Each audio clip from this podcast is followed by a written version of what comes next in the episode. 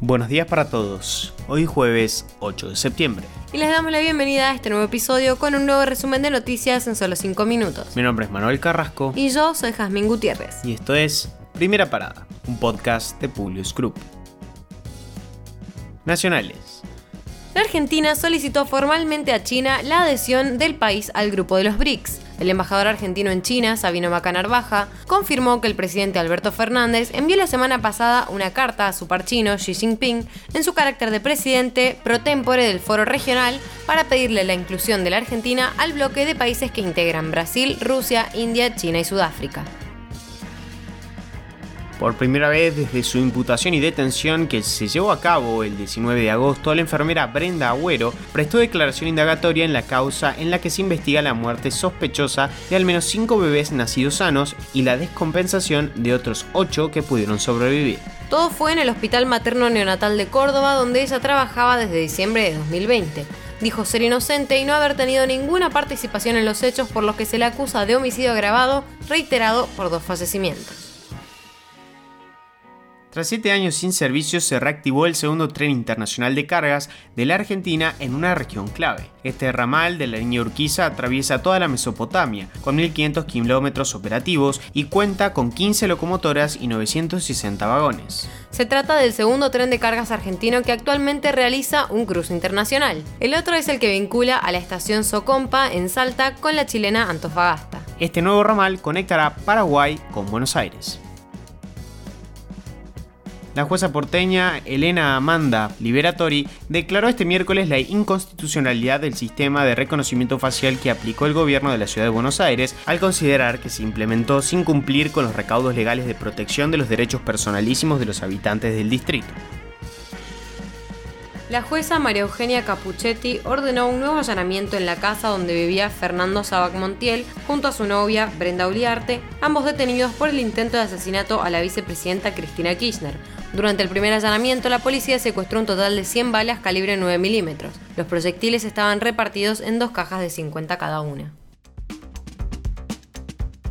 Internacionales un festejo multitudinario del bicentenario de la independencia de Brasil. Cientos de miles de personas asistieron a la celebración en las principales ciudades del país. Bolsonaro aprovechó el acto para su campaña electoral. Tras la presentación de las tropas y la ceremonia institucional, el presidente participó en un acto político en la misma explanada de los ministerios en el que no hizo una sola alusión al Día de la Independencia y reiteró su decisión de luchar contra el mal y el comunismo en las elecciones de octubre. La Unión Europea propuso fijar un tope al precio del gas ruso. Por su parte, el líder del Kremlin dijo que cortará el suministro de energía a quienes impongan ese tipo de límite. Además de esto, la presidenta de la Comisión Europea lanzó una propuesta para limitar los beneficios de empresas de energía nuclear y renovable ante los precios exorbitantes de la electricidad. Por otro lado, el presidente ruso Vladimir Putin sugirió la posibilidad de limitar la exportación de grano desde Ucrania hacia los países europeos. Afirmó que la mayor parte del grano que sale de los puertos ucranianos tras el bloqueo que motivó la crisis alimentaria mundial llega a la Unión Europea y no a los países en desarrollo más pobres. Aseguró además que es imposible aislar a Moscú pese a que enfrenta sanciones occidentales sin precedentes que amenazan al mundo entero. El FBI halló información nuclear de un gobierno extranjero en la residencia de Donald Trump. Algunos de los documentos incautados detallan operaciones ultra secretas de Estados Unidos. Dichos documentos se almacenaron en Mar a Lago con una seguridad incierta, por más de 18 meses después de que Trump dejara la Casa Blanca. La oficina del director de Inteligencia Nacional está realizando una evaluación de riesgos para determinar cuánto daño potencial representó la eliminación de la custodia del gobierno de cientos de documentos clasificados. El partido Rusia Unida propuso realizar el 4 de noviembre referendos de anexión a Rusia en los territorios ucranianos ocupados por las fuerzas de Moscú. El secretario general del partido dijo lo siguiente: Donetsk, Lugansk y otras ciudades rusas podrán por fin volver a su puerto de origen, y el mundo ruso, actualmente dividido por fronteras formales, recuperará su integridad.